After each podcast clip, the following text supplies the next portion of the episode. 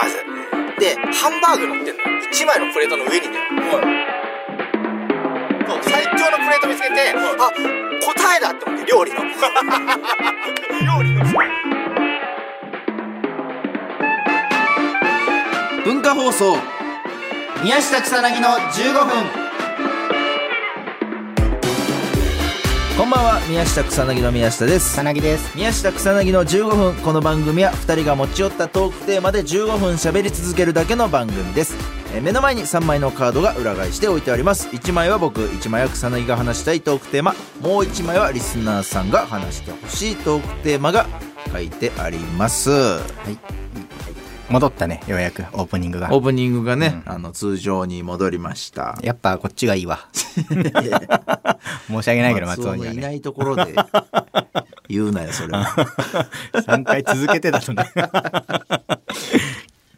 えーなんかお便りが来てるみたいで、えーラジオネームつゆだくつゆぬきさん。あはい。えーいつも楽しく聞いております。以前の放送で宮下さんが、うん。メルクスの歌を口ずさむと言われはいはいはい。ミスターマックスミスターマックスとはいはいはい。歌われていましたね、ミスターマークスミスターマークス。ごめんちょっと発音がミスターマークス。えー私は、えー今から30年ほど前20代の頃、ミスターマックスの本社がある福岡で、うん。そこに出入りするチラシ担当のカメラマンをしていました。あええその頃は関東へ店舗を出す計画ラッシュで、はい。チラシに掲載する商品もうん。多く徹夜していたことを思い出しました。はい。はいはいはいすごかったです確かに。あチラシそうなんだ。うん。宮下さんがその店舗を利用して成長されていたとは驚きもあり、おう。20代はがむしゃらに働いていた若い頃を思い出しました。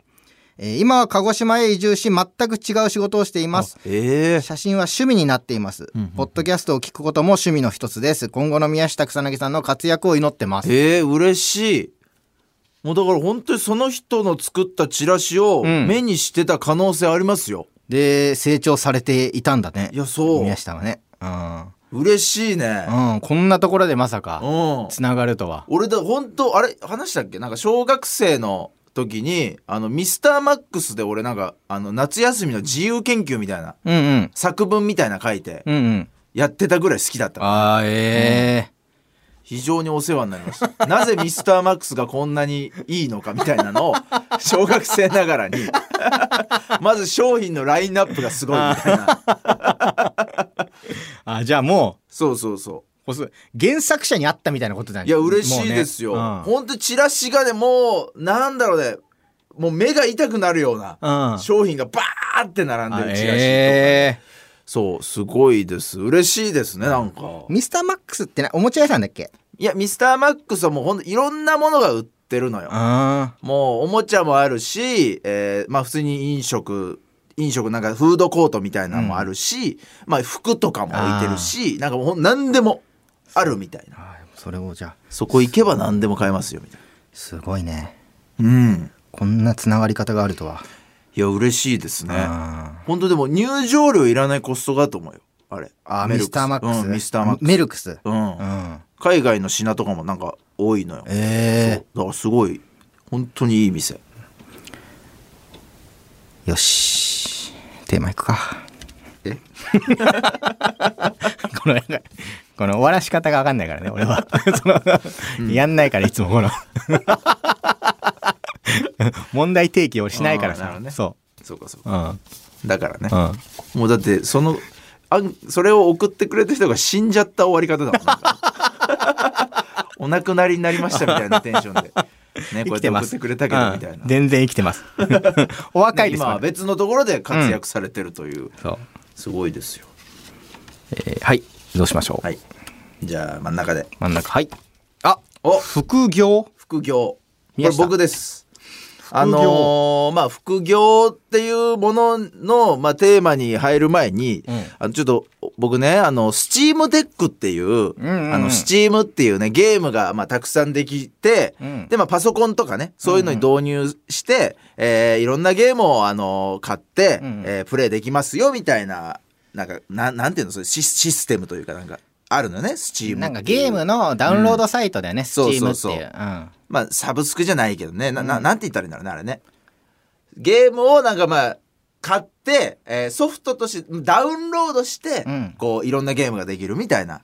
で結構昔から興味あったのスチーム、うんうん。ただ俺パソコン音痴でさ、うん。もう俺らの世代ってちょうどなんかこうパソコンがそこまでまだ普及してなかった子供の頃。いやちょうど授業でやり始めてそうそうそう。一生使わない技術をなんかなのよ。無駄に教えられた時期。ででなんかパソコンとかも、うん。俺なんかすごくこうあの親戚のおじさんがくれた型落ちのなんか Windows みたいなやつ、うん。もう本当になんか機能がなんだろうな。ほぼほぼ、えーフラッシュゲームとかしかできないようななんか性能。フラッシュ動画そうそうみたいなあったそうそうとかねなんかね。そんなんしかできないような性能のパソコンしか俺、うん。小学生の頃触れてなかったからさ、うん。ちょっとパソコンがちょっと難しくて俺は。うん。あんま得意じゃないんだけど、うん。でしかもスチームってやるのに環境を整えるのにもう30万40万ぐらいかかるのね。ちゃんとやるとね。なんかやっぱいいパソコンじゃないと、っていうね動かない。全てを出せないみたいなさ、能力を。だからなんかね Steam Deck っていう本当にあの、えー DS とかあっち系なんかスイッチとか、うんうん。そういうなんか持ち運びできるタイプのあのゲーム機なんだけど、うんでそれで Steam ができるっていうなんか売りのうんうん。商品がね Steam Deck っていう、でそれがまあ8万ぐらいだったのよね、うんうんでまあ30万かけて Steam やるかちょっと8万で Steam やるかで、まあ俺ちょうどやりたいのもあったからちょっと入門編としてもいいなと思って、うん。 Steam Deck を買ったのよ俺。ああうん。8万、うんうん。であの Steam Deck ってあの本当に、まあ、結構重たいしでかいんだけどちょっと大きいスイッそうスイッチぐらいだね。チよりね一回り二回りちょっとデカめのうん。感じなんですけど、でドックにつなぐとスイッチみたいにテレビにも映してああできええんの。うん。そうだからあそれいいなと思ってパソコンなの？もう Steam Deck って。ほぼほぼねポータブルパソコンみたいなこと。だよねうんパソコンみたいになんかいろいろできるわけじゃないんだけど、まあ、ゲームに特化したちょっと PC っぽいところはあへー。ノートパソコンよりもまあ性能は低いけど、うん。ゲームはたくさんできますよみたいな。うん。で俺初めてだからスチームをねこの自分の人生に導入してさ、うん。でいろいろなゲームがあんのよ本当に、なんか、えーメジャーソフトだけしか知らないじゃない。でもなんかスチームの世界ってさインディーゲームって呼ばれる？なんかこうインディインディーズそう本当になんかそうね。誰かこう一般のね、うん。素人みたいな人が作ったゲームもあったりとか。海外のとかもいっあるもんね。ういろいろあんのよ、うん。で俺そんな中でちょっと最近もう Steam Deck ばっかやってんだけど、うん。あの Euro Truck Simulation っていうのがあってうん。 Euro Truck Simulation。そう、もうそれがもうほんとその名の通り、うん。ただヨーロッパでトラックを運転してうんうん。うんただただ生活するってゲームなのよ。面白いかもそうれ。いやそう。一見さ お前ヨーロッパうん。一見なんかまあだったらグラセフとかねなんかいろいろ自由度の高いゲームがこの世にあるじゃんたくさん。そうだねなんかやれることも多いしさ。せっかく買ったんだしそう。8万でうん。でまあでも割引されてたから俺一応買ったの。なんかまずなんかやろうって思って、でいざやってみたのよね。で本当に結構シビアなの運転が。えな本当にトラックの運転手なの？そう、ん。本当トラックの運転手で、うん。でそれこそサイドミラーとかなんかいろいろ見ながら、本当ちゃんと運転しなきゃいけないのよ。あええでなんかグラセフってさなんか事故ってもさなんかはーんぐらいの感じじゃん。事故っても車は一回転してもう一回戻るからそうそうそうなんかはーんぐらいの感じなんだけどもうそれトラックシミュレーターは、うん。しっかりなんか事故の感じなのよ。なんかガラガラガラガラガラみたいな。あもうなんかガラガラガラガラ本気事故だそうあーすいませんあーすいませんってなる事故るとえその声出ちゃう本当にあーすいませんってぐらい結構リアルなのよね、で本当ヨーロッパ中を運転して、うん。あのいろんな物資とか、まあ本当にトラックの運転手がやってることをやるのよ。レースとかでもないんだ。でもないの。ただ、うん。本当に高速道路とかを利用しながら、うん。8時間ぐらい運転するの でまあ実際の時間は 8, あの8時間じゃなくあてちょっと早めにうん。こう進むんだけど、でも1回の運送でえ往復するとね1時間2時間ぐらいかかるの本当に、えーげあのじ実際の時間ってそう。ことだからその間本当ただ運転してるだけよ。うーって音とともに。ただただ景色が流れていくだけなんだけど、うんなんかねめちゃくちゃ人生なのよ。なんか。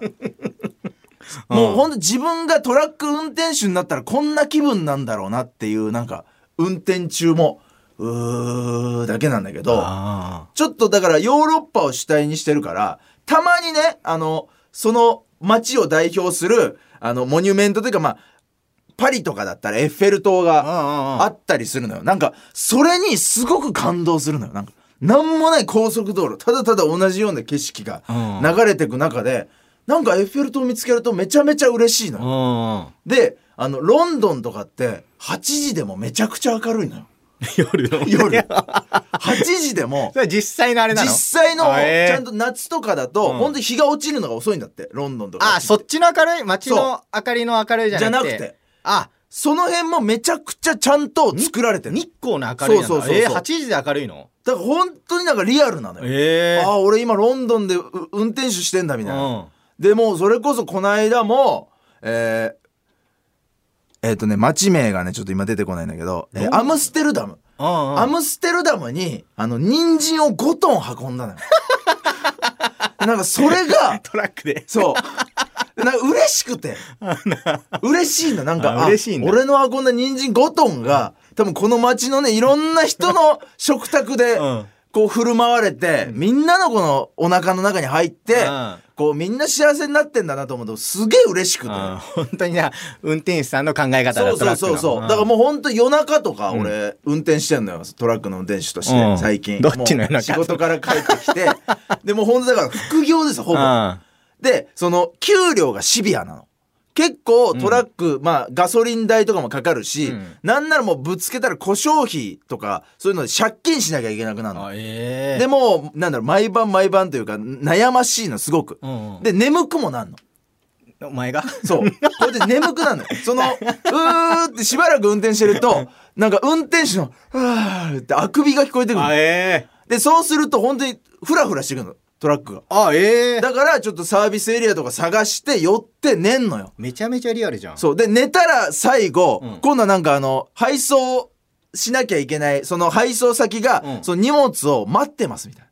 あーちょっとあのノルマがあんのよ、ちゃんと時間が。あーあで、ちょっと早く急いでくださいみたいな。でうん、急ぐじゃん。うんやばいやばいやばいと思って。急いだら今度はあの、ちゃんと警察がいて、速度違反とかをすると罰金取らあれる。ええそれで急ぎすぎちゃって罰金取られて。うんで、ちょっと今止まりたくないな、赤信号で行っちゃってもそれ罰金取られて。うんで、結局、最終的にあの、プラマイゼロみたいなの。給料。ええめちゃくちゃその辺がだからリアルにうん作られてて、意外とね、面白いんですよ。うん従業員とかもね養わなきゃいけないの。